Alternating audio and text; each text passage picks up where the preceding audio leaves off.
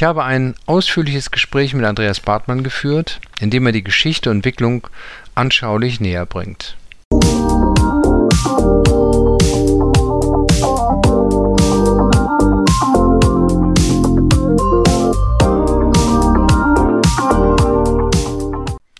In Teil 1 äh, ging es um die Geschichte von äh, Globetrotter und das Geschäftsmodell an sich. Und heute kommt Teil 2. Da geht es um die Einstellung von Andreas Bartmann äh, zur Arbeit im Einzelhandel. Er ist fasziniert davon, er hat selber dort äh, auf der Fläche gestanden und gearbeitet und hat dort auch seine Karriere gemacht und kann das auch allen anderen empfehlen, Karriere im Einzelhandel äh, zu machen. Wie würden Sie die beschreiben, die Führungs-DNA von Globetrotter? Ja, also ich würde sie beschreiben als sehr menschlich, sehr nahe und sehr sozial und äh, ja auch verständnisvoll dann. Mhm. Äh, hart fordernd, was mhm. natürlich auch äh, das Thema des äh, Erfolges des Unternehmens betrifft. Dann. Also wir sind dann auch kein Ponyhof, der, wo man irgendwas sagt, so wir sind alle ganz toll, wir müssen wirtschaftlich funktionieren, aber äh, und äh, Außerdem hören wir heute dann noch sein Statement äh, als äh, Verbandsvertreter des HDEs ähm, über die derzeitige Situation im Einzelhandel. Wie geht es im deutschen Handel im Moment? Äh, dem deutschen Handel geht es erstmal platt betrachtet sehr gut. Das 2020 ist ja über 4% gewachsen. Mhm. Und Wachstum, äh, da zuckt ja, wie kann das angehen, in der Corona-Krise zu wachsen? Äh, wir müssen dann eine Ebene tiefer gehen und sagen, was ist da tatsächlich passiert. Und wir haben historisch innerhalb des Handels noch nie so gravierende Differenzen in den mhm. einzelnen Bereichen gehabt. Dann. Geht es direkt in Teil 2. Auf geht's, viel Spaß dabei. Ja, die eigene Geschichte ist schon relativ lang.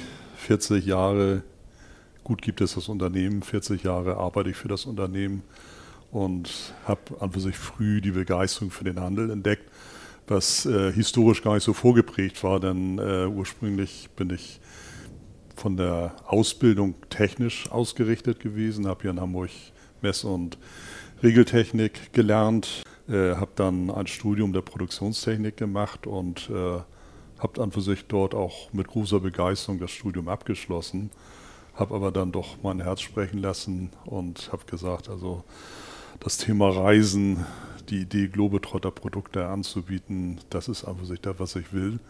Und ja, es hat an für sich auch gezeigt, dass man im Handel Spaß haben kann, Kontinuität haben kann und auch durchaus Karriere machen kann. Ja.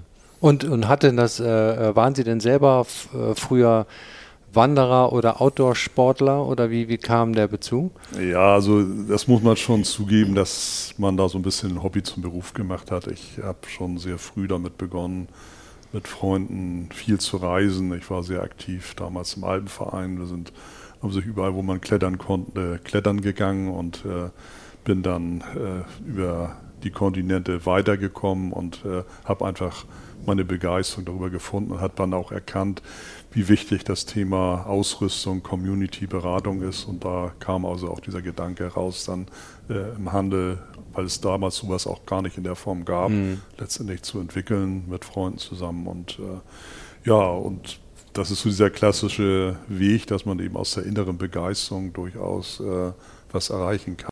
Globetrott ist ja 1979 äh, gegründet worden und da waren, waren Sie dann anfangs Kunde auch hier? ja, ich war so äh, gleich nachdem der Laden aufmachte, äh, sofort vor der Tür und haben gesagt, Mensch, das ist genau das was. Und äh, bin dann praktisch von einer Woche von der einen Seite auf die andere Seite des Tresens gewandert äh, und war dann als studentische Aushilfe anfänglich tätig und äh, konnte dann das Thema Handel mal erschnuppern, diese Begeisterung, die Faszinationswelt Handel, also auch mhm. zu erleben, die mich dann auch gefangen hat. Äh, Mitarbeiter im Handel und bei Globetrotter also Sie haben das vorhin ja schon mal gesagt, bei der Übernahme äh, jetzt zum Beispiel Wiesbaden war auch ein Asset, dass, dass Sie dort Mitarbeiter gefunden haben, die schon auf das ganze Geschäftsmodell Outdoor sehr gut trainiert waren und vorbereitet waren. Das heißt ja äh, indirekt auch, dass Sie sehr viel machen müssen, damit jeder Mitarbeiter sich mit den Produkten, den Funktionalitäten und den ganzen äh, Argumenten, die man hat, den Verkaufsargumenten auch gut auskennen muss und auch noch, ich das so richtig verstehe, digital natürlich auch geschult sein muss, ne, weil man ein iPad in der Hand hat, um zu sehen, wo wie sehen die Bestände aus und so weiter. Machen Sie da mehr als andere, als das, was sozusagen normalerweise in dem Berufsbild Verkäufer, Einzelhandelskaufmann vorgesehen ist? Ja, mehr weiß ich nicht, aber ich glaube, wir machen es gar nicht so schlecht und ich glaube, wir machen viele Dinge gut, die andere nicht machen. Und vielleicht möchte ich da mal so ein, zwei Punkte nennen in der Richtung. Äh, vielleicht mal vor, vorausgesetzt, wenn man überlegt, wie sind wir damals im Handel sozialisiert worden, wie haben wir gelernt. Mhm. Der Verkäufer hatte ja immer einen Machtvorteil gegenüber dem Kunden, mhm. Wissen. Und mhm. dieses Wissen hat er verkauft, ne, weil er eben über die Beratung, über sein Know-how letztendlich Kunden an das Produkt rangekriegt haben. Die haben gesagt, toll, tolle Beratung. Toll. Ne? Und mhm. äh, was ich weiß, glaube ich, und das stimmt auch. Und äh, das hat also auch gut funktioniert dann. Ne? Mittlerweile ist Wissen nicht mehr der Vorteil, weil der Kunde teilweise erheblich vorinformierter mhm. reinkommt. Äh, die surfen da stundenlang durch irgendwelche Seiten, informieren sich über Materialien und der mhm. hat das gesagt, das hat gesagt dass das Thema Beratung mittlerweile äh, eher dazu äh, übergegangen ist, ja, Wissen muss auch noch da sein, aber Hilfe dann mal, mhm. weil der Kunde mittlerweile vor eine Front an Informationsfluten gestellt wird, dass er in den Tag gar nicht mehr weiß, aufgrund der Vielfalt, was ist für mich das Richtige dann. Ja, ne? muss man wieder einengen. Das Thema ne? Verkaufen hat sich einfach sich dadurch ja. reduziert, dass man ihn dann erstmal runterbringt und äh, seinen richtigen Bedarf erkennt mhm. und seine Wünsche erkennt und dann eben auch weiß, äh, das und das Produkt ist für dich das Richtige. Ja. Dann, ne? Und äh, soweit äh, hat sich das schon sehr, sehr stark umgestaltet dann. Ne? Äh, wir sind natürlich in einer sehr, sehr schnelllebigen Zeit, äh, auch in sehr viel starken Innovationszyklen und Veränderungen. Und das ist natürlich eine völlig neue Anforderung, auch wie schnell und wie gut bringe ich das Wissen letztendlich auch äh, an die Mitarbeiter ran. Wir haben weit über 1000 Leute im Retail-Bereich und ähm, wir haben, ja, kann man sagen, im Textil- und Schuhbereich wechseln so die wesentlichen Sortimente zweimal im Jahr, äh, die Basisartikel im Hardwarenbereich einmal im Jahr. Aber es kommen neue Marken, neue Innovationen, neue Produkte ran. Äh, bei ja, jetzt mittlerweile über 40.000 Artikel, die wir haben. Und wie bringe ich das Wissen mhm. dann eben auch und dieses notwendige Know-how plus dem, was es rundherum noch gibt, äh, an die Mitarbeiterinnen und Mitarbeiter ran. Und soweit sind wir auch, auch nicht nur über die Quantität, äh, auch über die Schnelligkeit herangekommen, dass wir sagen, es geht kein Weg mehr an dem E-Learning vorbei. Mhm.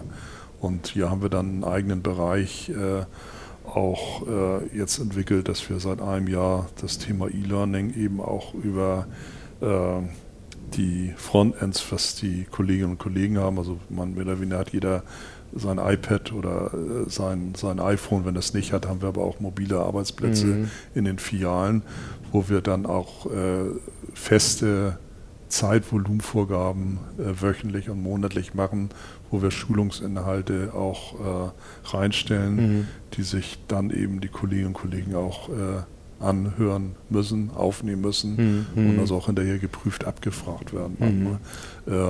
Wird sehr dankbar angenommen, weil einfach eine Wissensvermittlung innerhalb weniger Tage möglich ist. Wir es schnell rüberbringen diese äh, Geräte sind mittlerweile auch für uns mehr oder weniger auch eine Selbstverständlichkeit geworden, nicht nur im mhm. Arbeitsleben, sondern im Privatleben.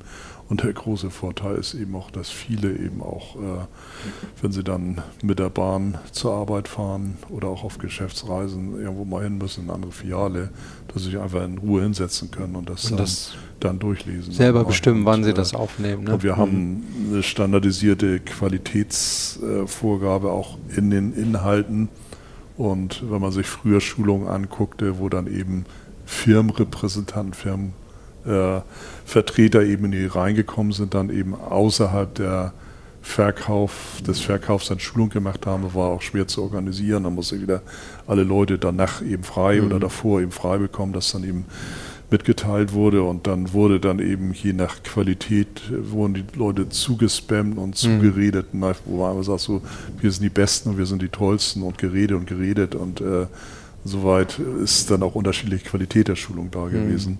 Und jetzt können wir einfach sich das komprimiert, sachlich, einheitlich über alle Sachen rüberbringen und äh, Ich glaube, dass wir die Qualität auch unserer Mitarbeiter ohne dieses Thema E-Learning gar nicht mehr darstellen können.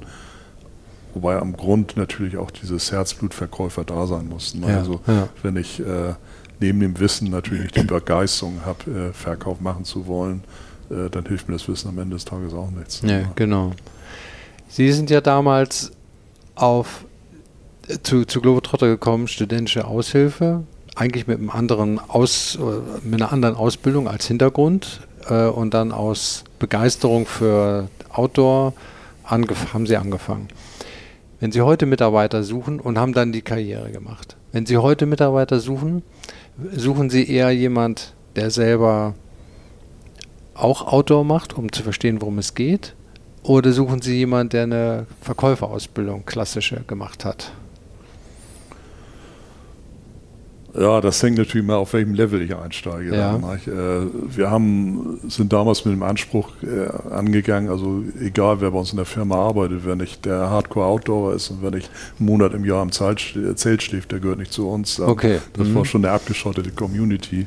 Äh, mittlerweile ist das beileibe nicht mehr so dann, sondern äh, wir haben sicherlich äh, im klassischen Bereich, wenn man am Kunden ist, sicherlich schon immer auch die Voraussetzung, dass derjenige das gut macht. Und wenn ich dann über mich über Bergsteigen unterhalte oder auch äh, eine Kletterausrüstung verkauft, dann sollte derjenige auch aktiver Kletter mhm. sein. Das können wir steuern, das funktioniert, da achten wir auch letztendlich drauf, aber mittlerweile äh, ist äh, ja fast die Hälfte im Backoffice dann, ne? ob das jetzt ja. in der Logistik ist, in der Verwaltung ist, in der Filialorganisation, an den Kassen dann, ne? mhm. wo ich mhm. einfach sage, da muss ich Abstriche machen, beziehungsweise ja. da sind auch andere Qualifikationen und Forderungen getroffen und äh, ich muss auch gestehen, dass wir viele, die einfach auch äh, dort auch im Verkauf vielleicht noch Potenziale hatten, über das Verkaufen einfach diese Begeisterung Outdoor mhm. erlebt haben, auch wesentlich aktiver geworden sind, das in die Familien reingetragen haben. Also authentisch, ja, das muss sein, aber das ist nicht mehr äh, das Entscheidende.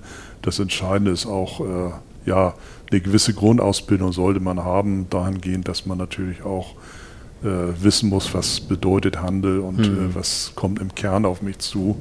Und äh, da muss man natürlich auch äh, ehrlich sein, dass man äh, eine gewisse Begeisterung erstmal mitbringen sollte. Ja. Also das ist erstmal, äh, man muss Spaß haben, eben zu kommunizieren, mit Menschen zusammen zu sein. Äh, dann findet sich das Fachliche sowieso. Mhm. Also ich kann, fachlich kann ich immer nachjustieren, ja. aber wenn mhm. ich menschlich das nicht kann und mhm. nicht möchte, dann das kann ich auch mit Ausbildung nicht erreichen. Nee, nee. Wenn es nicht Teil der Person Personalität äh, Den kann ich das tausendmal sagen, wie gehe ich an Kunden ran, wie ja. ich mit um, wenn er das irgendwie nicht macht und nicht kann, dann wird es auch nicht funktionieren. Aber äh, hier ist natürlich äh, schon so, dass ich zugeben muss, und die Ehrlichkeit sollte man haben, wenn ich mal, nicht jeder ist gut drauf dann, äh, mhm. jeden Tag dann. Ne? Und äh, wenn ich mich im Büro dann einschließe und sage, lass mich mal heute zufrieden, ich arbeite meine Dinge ab und Telefon schalte ich mal auf leise, äh, das geht im Büro. Im Geschäft ist man vorne an dann. Ne? Und mhm. wie jemand ist schlecht drauf, ja. dann gibt es eine schlechte Benotung im Internet oder wird dann ein Brief geschrieben oder wird mal angerufen, was haben Sie da für einen komischen äh, Kollegen da vorne gehabt. Mhm. Das kann es ja wohl in Ihrem Anspruch nicht sein dann. Ne? Das heißt also, äh, diese Anstrengung, die Qualität jeden Tag zu liefern. Hohen Respekt habe ich davor. Gut, ich stand auch 20 Jahre im Verkauf und kann es auch vielleicht bewerten.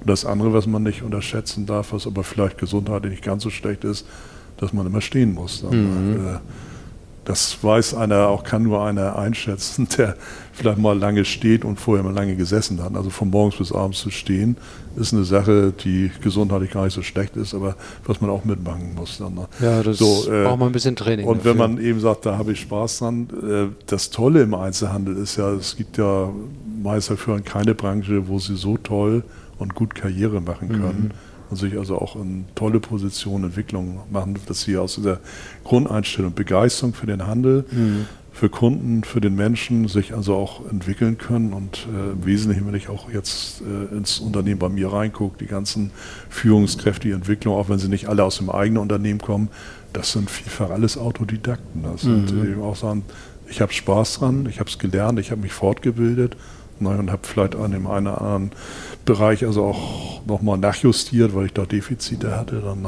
aber der Sprung eben vom Verkäufer zum Filialleiter ist äh, ganz, ganz schnell zu machen, wenn man Begeisterung dafür entwickelt. Ist bei Globetrotter noch eine Ebene dazwischen? Gibt es ja, irgendwie Abteilungsleiter? Oder? Natürlich, also es, ja. äh, gibt, es gibt natürlich dann Etagen, Bereiche, Sortimente. Mhm. Wir clustern so im Wesentlichen so nach den mhm. Hauptproduktgruppen. Dann mag ich das mal sagen, gut, hier haben wir Schuhe, Textil und Hardware. Dann ja. Wir haben dann eben stellvertretende Filialleiter, Filialleiter. Das ist natürlich dann ein Haus, jetzt ein, äh, so ein 1000 Quadratmeter Haus sind so 20, 25 Leute. Jetzt in diesem großen Flagship arbeiten 125 bis 150 Leute. Mhm. Dann, ne?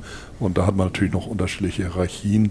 Aber das Schöne ist natürlich auch beim Filialisten, da stellen wir auch sehr, sehr stark fest, dass eben auch zwischen den vier Jahren sich entwickelt werden. Ne? Dass man eben auch sagt, das ist ja auch wieder das Problem, dass ich in einer in einem festen Unternehmen schon so verkettet werden und sagst so, mit dem werde ich alt, aber das bleibt immer mein Vorgesetzter. Mhm. Oder gleichaltrig, ich habe nie die Chance, da eben diese Position zu erreichen, wenn nicht irgendwas Komisches passiert. Und dadurch, dass wir natürlich auch sagen, gut, jetzt haben wir eine neue Filiale oder äh, wir haben hier einen Wechsel, suchen dort gewisse Leute, dass wir natürlich ein ganz, ganz großes internes Bewerbungsmanagement und auch Bewegung drin haben, wo die dann auch sagen, ich kenne das Unternehmen, kenne die Entwicklung, kenne die Stabilität, mhm. habe das Vertrauen und ich bin auch bereit, jetzt mein soziales Umfeld zu verlassen, umzuziehen und bin jetzt Filialleiter in der Stadt.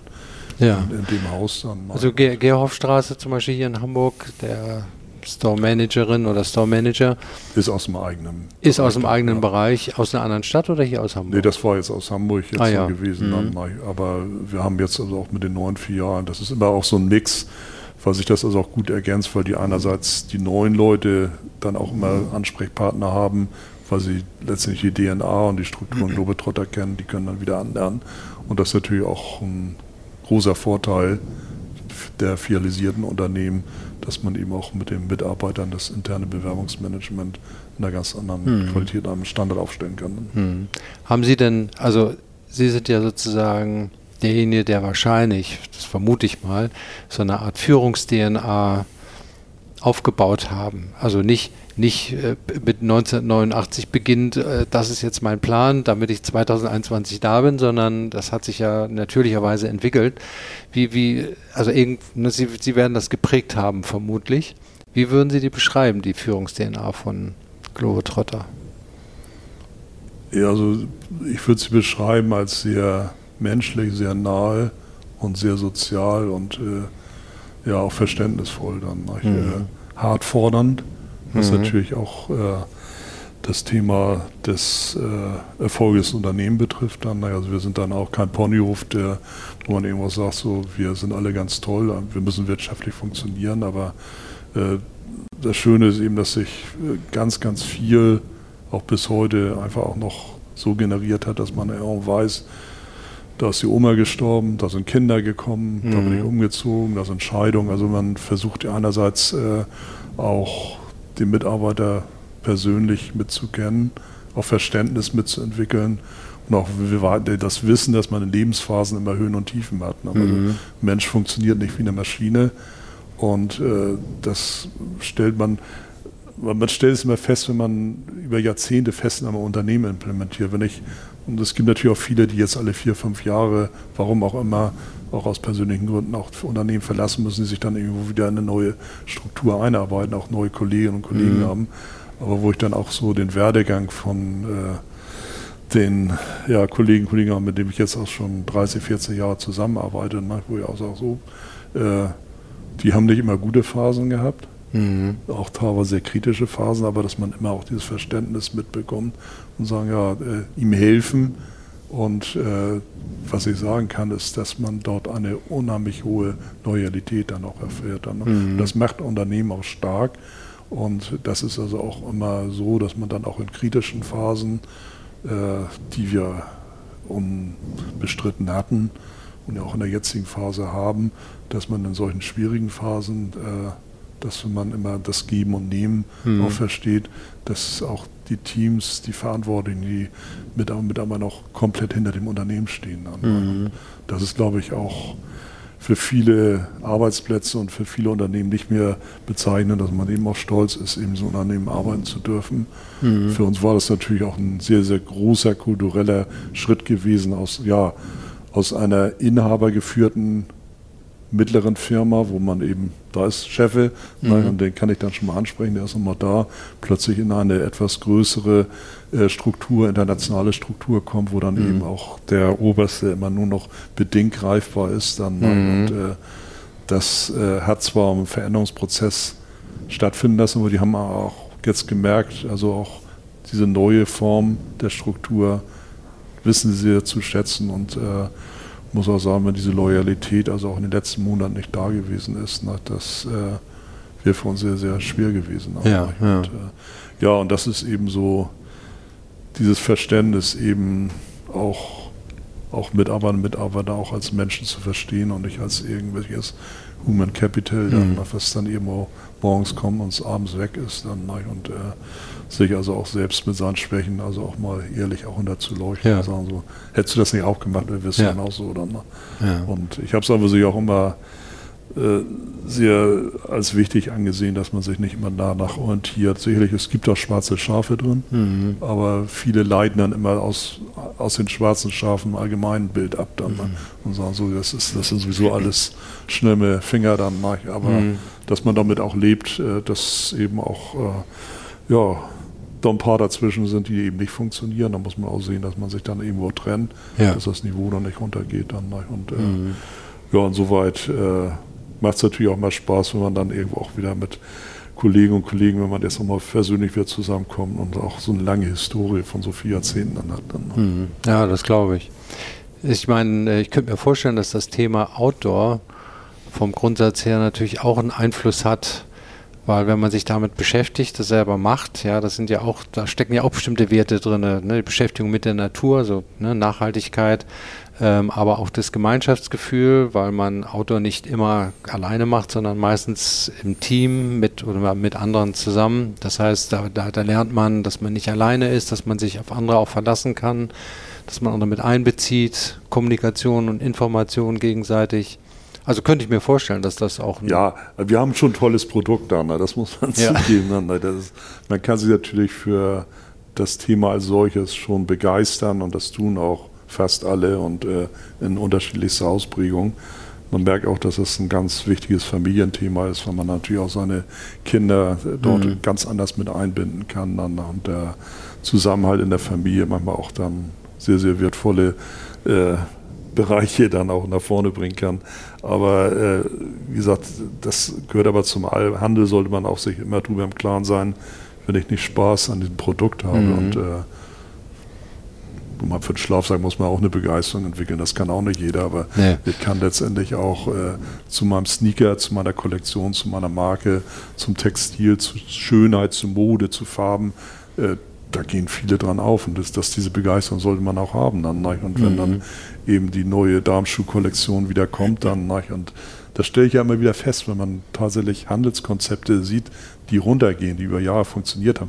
Die Liebe zu den Produkten ist verloren gegangen. Mhm. Die erste Liebe geht ähm, im Einkauf verloren, mhm. ne? dass man nur noch nach Standard, mhm. nach Marge, nach, nach Kalkulation einkauft ja. Ne? und nicht mehr sagt so, also diese Verliebtheit und, und das merkt der Kunde auch, wenn mhm. das Produkt da einfach standardisiert ist, wenn es nicht mehr da ist und dann der nächste Step ist, auch wenn man diese Liebe im Einkauf verliert, auch in der Kollektion am Markt, dann verliert äh, der, der Verkäufer, die Verkäuferin auch diese Liebe und dann ist es eben flach und dann geht dieser emotionale Funken also auch nicht zum Kunden über und dann ist das einfach sich dieses Runterschrauben. Ne? Wir haben ja so da oder ein oder anderen Beispiel. Ich möchte jetzt ungern welche sagen, aber wir haben so einige Schuhanbieter mhm. im Markt, also auch bekannte Schuhanbieter, wo genau das eben passiert ist und wo man mhm. dann eben auch, wenn man dann wieder mit den Kunden spricht und sagt, ja, da, früher konntest du ja mal hingehen, da habe ich einfach, da habe ich einfach nur gekauft, obwohl ich es nicht konnte oder mhm. das, ich wusste, dass das alles viel zu teuer war. Das sah aber so toll aus, das Produkt, mhm. dass ich es gemacht hat und ich sage, ja, da musst du nicht mehr hingehen. Das ist das, was du da findest, kriege ich immer dann. Und, äh, ja. ja, und das ist eben auch die Begeisterung, kann man im Handel in jeder Branche auch sehr, sehr gut entwickeln. Mhm. Na gut, also mit Begeisterung für das Produkt und für Menschen kann man im Handel nach wie vor Karriere machen und äh, äh Store Manager werden. Ich vermute mal, man kann auch bei Globetrotter, was gibt es darüber hinaus, so, so, eine Art Bereichsleiter oder sowas, ja, der mehr. Also ich, äh, es ist ja auch so, dass man dann vielfach auch äh, nach 10, 20 Jahren also auch in administrative Bereiche rübergehe. Mhm. Das sind mir auch sehr die wichtigsten und liebsten Leute, die dann auch äh, ihre Erfahrung 10, 20 Jahre im Retail hatten mhm. und dann in den Einkauf, in die Disposition reingehen, in die mhm. Logistik mhm. reingehen, weil sie das Business als solches verstehen. Also es ist nichts schlimmer, als wenn äh, zahlenorientiert äh, Ware bewegt wird, mhm. weil man wenn man das Produkt nicht mehr kennt, dann kommt vorne meistens nicht mehr das raus, wie es richtig ist. Mhm. Und äh, man muss natürlich auch die Ehrlichkeit haben, äh, es steht heutzutage fast keiner 40 Jahre im Verkauf. Dann, mhm. Das ist schon, ist schon eine, es bringt unheimlich viel Spaß, also auch motiviert, ist auch eine tolle Sache, aber es sind auch, äh, wie genannt, äh, auch gewisse Herausforderungen, auch Belastungen. Und äh, soweit ist einfach sich so, so eine klassische Entwicklung auch im Unternehmen, zu sagen, ich gehe dann auch irgendwo nach einer gewissen Zeit in den Backoffice-Bereich rein mhm. und äh, habe dann eben 10, 20 Jahre verkauft, bin aber jetzt für den Einkauf verantwortlich. Ne? Mhm. Und das mhm. kann man relativ schnell und auch vernünftig lernen, weil für mich ist der beste Einkäufer der routinierte Verkäufer dann. Mhm. Und mhm. äh, soweit, äh, wenn ich dann auch im Bereich Logistik, also ich glaube, dass wir weit über die Hälfte unser Backoffice-Bereich dann mittlerweile aus dem Retail-Bereich generiert haben. Ja. Und soweit sieht man auch, wie viel, vielfältig Einzelhandel ist. Also mhm. Einzelhandel besteht nicht nur jetzt aus dem kleinen mhm. äh, Bereich äh, Verkauf an der Front, das ist mhm. so ein bisschen diese Spitze vom Eisberg. Und wenn man eben auch noch das ganze Thema Online-Business sieht und äh, also auch digital affine mhm die dann eben auch gesagt haben, oh, ich gehe jetzt so ein bisschen mehr in das Thema Produkt- und Internetseite, die, die mhm. dann die Produktpflege, die Texte schreiben für die Produkte dann und äh, Seiten überwachen, Seiten optimieren. Also äh, ist eine unheimliche Entwicklungsvielfalt. Mhm. Wir haben allein 15 verschiedene Ausbildungsberufe, die wir generieren und das ist eben nicht nur Käufer und Verkäufer im Einzelhandel ja. dann. Nee, äh, ich teile absolut die Meinung. Ich finde, der Einzelhandel bietet eine hohe Vielfalt an äh, Möglichkeiten zu arbeiten, sich weiter persönlich weiterzuentwickeln, Führungsaufgaben zu übernehmen, letztendlich auch Geld zu verdienen. Ne? Ja, gut. Ähm, jetzt vielleicht nochmal zum Abschluss, oder nicht zum Abschluss. Äh, Sie haben ja auch noch Funktionen außerhalb von Globetrotter, die Sie ausüben, also zum Beispiel im HDE in, bei der Handelskammer hier in Hamburg. Vielleicht einmal ganz kurz hier für die Zuhörer, wie, wie lauten da die offiziellen Titel im Moment? Ja, also offizieller Titel ist einerseits Präsident Handelsverband Nord. Äh, äh, wir sind einfach sich der Lobbyverband für alle äh, ja, gut 30.000 Einzelhandelsunternehmen hier in Norddeutschland. Ob das jetzt das Lebensmittelfachgeschäft ist bis zur Modeboutique. Äh, wir repräsentieren so 70 Prozent des Retailmarktes mhm. hier für Norddeutschland. In dieser Funktion bin ich auch Vizepräsident Handelsverbandes Deutschland drin, äh, also der Lobbyverband eben für den gesamten Markt und engagiere mich dann darüber hinaus aber auch mit in Fachverbänden, ob das Bundesverband äh, Textilhandel ist, wo mhm. sich dann wieder ein Seitenverband speziell im Bereich Mode Textil entwickelt hat, aber auch in sehr vielen äh, Stiftungen. Ich bin jetzt seit gut einem Jahr in der Klimaschutzstiftung Hamburg mit drin, weil ich natürlich auch sehr viel Themen dann aus dem Handel wieder im Thema Klimaschutz, aber auch da sehr viel Feedbacks bekommen und ich glaube, das ist für mich also auch äh, schon seit vielen Jahrzehnten Selbstverständnis gewesen, dass man als Unternehmen also auch eine gesellschaftliche Verantwortung hat, äh, wo man sich dann eben auch mit seiner Erfahrung und mit seinen Möglichkeiten auch im Gemeinwohl mit einbringt. Mhm. Und das ist nicht nur ein äh, Geben, das ist also auch ein sehr starkes Nehmen, weil man natürlich auch über diese Netzwerke und diese Struktur sehr viel mitbekommt, also auch meistens immer ein bisschen vor der Welle ist, dann und also mhm. auch mitentscheiden kann und also auch mitdenken und mithandeln kann und ja auch dort sehr viel ja für die Zukunft äh, auch entwickelt wird. Dann, mhm. Und äh, das ist ja auch so die Erfahrung, die man dann äh, in dem gesellschaftsprägenden oder politisch prägenden System hat, dass wenn dann irgendwo die Praxis nicht mitarbeitet, dann manchmal ein bisschen komische Sachen bei rauskommen. Mhm. Bei allem Respekt der Politiker, und das ist ein Job, wo ich einen hohen Respekt habe, den ich auch nicht machen möchte, mhm. aber die dann doch meistens doch sehr, sehr weit weg sind von der Realität mhm. äh, und von den eigentlichen Problemen. Und wenn man dann im Schulterschluss dann eben auch gewisse Sachen äh, entwickelt und zusammen macht und sagt so, die und die Herausforderungen haben wir. Wir haben jetzt immer das Thema Plastikvermeidung, mhm. Plastikreduzierung. Wie kommt man an diese Wege ran? Wir haben jetzt im Moment im Bundesumweltministerium so Arbeitsgruppen, was das Thema äh, gebrauchsfähiger retournierter Waren bet äh, betrifft. Mhm. Wie bringt man das wieder in, den, äh, in einen Wertschöpfungszyklus rein dann mhm. Und äh, mhm. wenn man eben mit der Gesetzgebung zusammen gute Wege letztendlich findet. Äh, wir haben das Thema grüner Knopf gehabt dann mit dem mhm.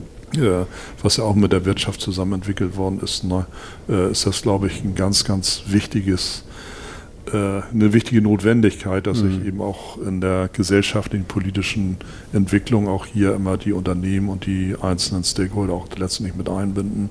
Und äh, das ist also auch ein Selbstverständnis, also auch hier bei uns im Gesamtmanagement, dass ich auch immer sage, binde dich dann auch in das äh, Straßenmanagement, in das mhm. Citymanagement, also auch in das Gemeinwohlmanagement der Stadt mit ein, mhm. weil äh, wir sind eben Teil des ja. ganzen Ökosystems und äh, ich glaube, das ist teilweise ein bisschen verloren gegangen, dass man mhm. immer nur so auf seiner Scholle dann schwimmt und sagt, äh, und nur rumkritisiert und nicht mitgestaltet. Dann. Mhm. Man kann definitiv mitgestalten. Mhm. Ja, es wird natürlich vielfach kritisiert, dass dann auch in diesen Lagen diese vier Listen immer so ein bisschen schwarze Löcher sind, mhm. weil dann irgendwo sagt, oh, bin ich nicht für zuständig, mhm. aber findet langsam so ein Umdenken statt und mhm. wir sehen das ja auch im HDE, dass wir also auch mit großen vier Listen dort äh, mittlerweile auch Akteure haben, die da auch sehr, sehr bewusst also auch Wert drauf legen, aber wir sind zugegeben noch nicht da, wo es sein müsste. Ne? Wir haben jetzt, wenn man die letzten 14 Monate betrachtet, waren acht Monate Lockdown-Phase insgesamt, ne, seit letztes Jahr März. Und äh, ähm, wie geht es im deutschen Handel im Moment? Ja, das ist äh, so pauschal gar nicht äh, zu beantworten. Wir haben eine sehr komische Situation, wenn Sie sagen, wie geht es dem deutschen Handel? Äh, dem deutschen Handel geht es erstmal platt betrachtet sehr gut. Das 2020 ist ja über 4% gewachsen. Mhm. Und Wachstum, äh, da zuckt ja, wie kann das angehen in der Corona-Krise zu wachsen. Äh, wir müssen dann eine Ebene tiefer gehen und sagen, was ist da tatsächlich passiert. Und wir haben historisch innerhalb des Handels noch nie so gravierende Differenzen in den mhm. einzelnen Bereichen gehabt haben. Äh, wir klassifizieren so etwa in 12, 13 Unterbereiche, wo man einfach sagt, so wir, wir haben hier den Lebensmittelhandel, wir haben hier den Baumarkthandel, wir haben den Textiliten, wir haben die Möbler und so weiter. Und äh, wir haben in diesen Untergruppen in den letzten Jahrzehnten haben wir so immer so Sachen gehabt, dass sich die Untergruppen vom Gesamtwachstum plus minus zwei, drei Prozent entwickelt haben. Also die einen waren ein bisschen mehr, ein mhm. bisschen weniger. Wir haben jetzt in Untergruppen zwischen dem Besten und dem Schlechtesten sind äh, 50 Prozent, 25 Prozent gewachsen und 25 Prozent minus dann. Ne? Mhm. Das heißt, wir haben Akteure, die durchaus äh, ja, erhebliche Umsatzzuwächse hatten Ganz vorne kann man natürlich den Lebensmitteleinzelhandel mhm. nennen, der einfach äh, stark äh, davon profitiert hat, dass eben Gastronomie geschlossen hatte, mhm. äh, dass man mehr zu Hause gekocht hat, also auch klassisch mehr eingekauft hat. Äh, wir haben dann auch im Plusbereich ganz stark das Thema Homing gehabt. Das heißt also, viele saßen zu Hause und haben gesagt, uff, jetzt muss ich mal ein bisschen was machen. Neues mhm. Sofa, neuer Schrank, neuer Teppich bisschen renovieren. Dann sind die Baumärkte ganz groß nach vorne gekommen, Gartencenter, also hat man hat so sein Umfeld schick gemacht und auch sehr viel Geld dafür ausgegeben. Aber wir haben dann eben auf der Verliererseite äh, gerade so diese typischen Innenstadtakteure, die also auch jetzt am meisten verloren haben. Das ist Thema Mode, mhm. Thema Schuhe, Thema Schmuck, dann hat die dann einfach auch äh, ja, über Monate einen Totalausfall hatten. Onlinehandel als solches hat wieder ein historisches Plus. Wir sind im Online-Bereich in einer Größenordnung im Gesamtmarkt abgeschlossen, was wir erst 26, 27 äh, gerechnet mhm. haben. Mhm. Dieser Umsatz wird nicht wieder zurückgehen. Dieses starken Wachstum des, der letzten Jahre wird natürlich nicht so weitergehen. Aber das, was man sich geholt hat, bleibt da und das Wachstum gradiert sich letztlich nach vorne dann normal weiter. Und wir müssen natürlich jetzt auch realistisch sehen, dass das Ganze nur funktionieren wird, wenn sich Bereiche gesund schrumpfen, wenn also auch Akteure aus, dem, äh, ja, aus Flächen rausgehen und die Flächen, die teilweise jetzt auch leer sind, werden auch dann nicht mehr besetzt oder anders besetzt werden. Ne? Die Leute jetzt also auch begeistert und auch willens sind, jetzt auch wieder zu arbeiten, weil das mhm. auch irgendwo letztendlich dieses Nichts, dieses verdammte Nichtstun zu Hause, das kann schon auch echt nerven. Da haben wir auch ganz einen genau. ganz mhm. großen Integrationsprozess. Ne? Also in der Gastronomie ist es ganz schlimm, mhm. im Handel teilweise auch, dass die Leute eben durch dieses monatelange Nichtstun in einer Situation sind und sagen, ich kann nicht mehr, ich will auch nicht mehr und ich mhm. wechsle den Job dann. Ne? Mhm. Genau. Man hat es verlernt irgendwie auch. Dann, ne? Ja, steht ja so eine Zahl von 100.000 möglichen Geschäftsaufgaben im Raum, äh, durch, bedingt durch Corona. Ähm, halten Sie die Zahl noch für realistisch oder wird die noch größer sein? Das halte ich für realistisch dann. Und äh, wir waren ja vor zwei Jahren mal in so einem Langfristfokus, wo wir gesagt haben, 50.000 Geschäfte überhaupt durch den ganzen Strukturwandel. Mhm. Das hat sich natürlich jetzt durch die finanzielle Situation äh, nochmal verschärft. Dann, ähm, der Händler per se ist immer ein positiv denkender und man merkt das immer so auch an den Monatsumfragen, wo man eben auch sagt, äh, wenn ich mir das im April angeguckt habe, dann wird es überhaupt gar keinen Handel mehr geben oder in mhm. einigen Bereichen. Mittlerweile sind die Leute natürlich auch ein bisschen entspannter, aber äh, irgendwo fünf Monate nichts tun wegzustecken, das ist schon wirtschaftlich eine extrem große Herausforderung dann. Mhm. Und wenn die Kassen jetzt umgekehrt werden und wir haben sicherlich äh, die letzten Wochen so ein leichtes Strohfeuer gehabt, also war so ein gewisser Nachholeffekt. Mhm. Das fällt jetzt also auch schon wieder zurück und äh, die aktuellen Signale sind nicht jetzt so ein Hurraschrei dann, ne, sondern mhm. das werden jetzt noch richtig angespannte und herausfordernde Monate werden und das, da werden sich viele Akteure auch aus dem Markt verabschieden. Ja, äh, damit sind ja auch verbunden, äh, dass Mitarbeiter ihren Arbeitsplatz im Handel verlieren werden. Glauben Sie, dass die sozusagen in den Unternehmen, die Erfolg hatten, also zum Beispiel im Lebensmittel-Drogeriebereich oder im Online-Bereich, dass sie dort einen neuen Platz finden werden? Da bin ich mir absolut sicher, denn äh, ich glaube, gerade Mitarbeiter und Mitarbeiter, die aus dem Handel kommen, haben sehr gute Grundeigenschaften, äh, sich auch in anderen Bereichen zu implementieren, weil sie äh, in vielen Bereichen sozial extrem gut mhm. aufgestellt sind. Ne? Also letztendlich auch zwischenmenschlich gut agieren können. Und das mhm. hatte ich auch vorhin auch ausgeführt, dass ich immer sagen kann, also jemand äh, menschlich zu schulen, das ist fast nicht möglich, wenn er mhm. irgendwie sozial verdorben ist oder nicht die richtige Einstellung hat dann, äh, und Sozialkompetenz nicht mitbringt. Das ist eine große Herausforderung, fachlich nachzubessern. Ich meine, wir haben mittlerweile so ein lebenslanges Lernen an und mhm. äh, müssen sich permanent neuen Themen anpassen. Und ich glaube, dass hier gerade Mitarbeiter aus dem Bereich Einzelhandel auch gute Voraussetzungen bringen, sich eben als begeisterter Verkäufer auch in ganz anderen Bereichen auch zu etablieren ja. und sich zu entwickeln. Äh, wobei ich also auch nach wie vor sagen muss, wir haben äh, auch im Handel noch einen sehr hohen Nachfragebedarf an guten Leuten, auch an engagierten Leuten. Also ich denke auch, dass in den Konzepten, die sich gut entwickeln, und das ist auch ein Großteil, äh, da auch äh, großer Bedarf ist, also auch ja. äh, Leute auch wieder einzustellen. Mhm. Ne? Und haben Sie eine Empfehlung für die äh, Kollegen im Handel, also die, die Unternehmensinhaber, äh, wie sie die Zukunft angehen sollen, jetzt die naheliegende?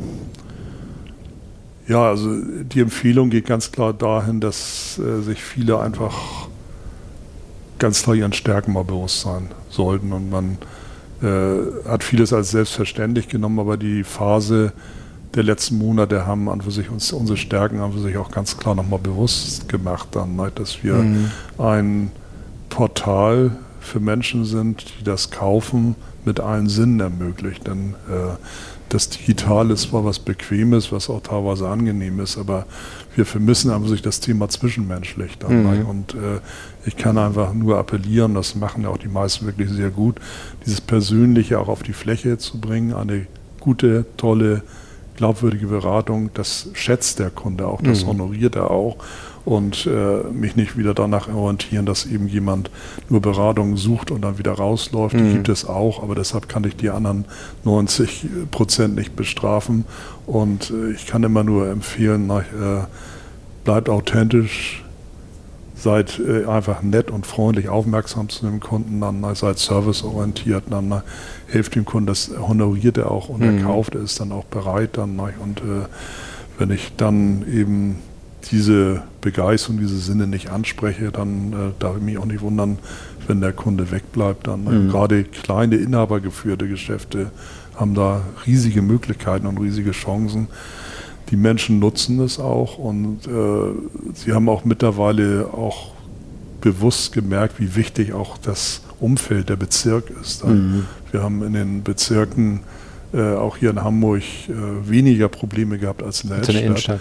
Mhm. weil auch insbesondere der, ja, die Einwohner vor Ort gemerkt haben, oh, das ist doch ganz gut, dass der und der da ist. Und da ist man auch hingegangen, hat auch gekauft und da haben mir viele Geschäfte auch immer bestätigt. Ich habe hier plötzlich äh, Menschen gesehen, die nie bei mir waren, die aber hier wohnen. Nicht? Und ja, gesagt, toll, dass du da bist dann. Nicht? Und hm. äh, immer, das ist ja wie so ein gutes Restaurant. Also wenn, wenn ich einen tollen Wirt habe und äh, der kennt mich und der liebt mich und ich bin da immer da, dann auch wenn das Essen mal nicht so gut ist, dem verzeihe ich und der weiß aber, wenn ich reinkomme, was ich haben will, na, der ist die Seele des Hauses dann. Ja. Wenn ich eben auch verstehe, dass ich, und das ist und der kann auch, sagt dann Restaurant Brump, weil der so gut ist, der kann keine zehn Restaurants aufmachen, mhm. weil er sich nicht zehnmal teilen kann. Mhm. Und da sehe ich auch die Chance des kleinen Fachgeschäftes ungebrochen, wenn man mhm. einfach diese Liebe, diese Begeisterung im kleinen Geschäft hat, seine Kunden, seinen Kunden kennt und auch diese Ansprache hat, dann kann man nur erfolgreich sein. Aber da muss das Händlerherz auch schlagen, die Begeisterung dafür. Das machen auch viele ganz toll und das wird auch so auch auch in Zukunft noch honoriert und auch nur so werden wir uns digital absetzen können. Dann äh, gegen, den, äh, gegen die großen Plattformen und diese Vielfalt werden wir nur verlieren. Aber dadurch, dass wir eben denjenigen kennen, mit ihm sprechen, mhm. das Vertrauen da ist, äh, das kann digital nicht abgebildet werden. Genau, ja. Ja, wunderbar.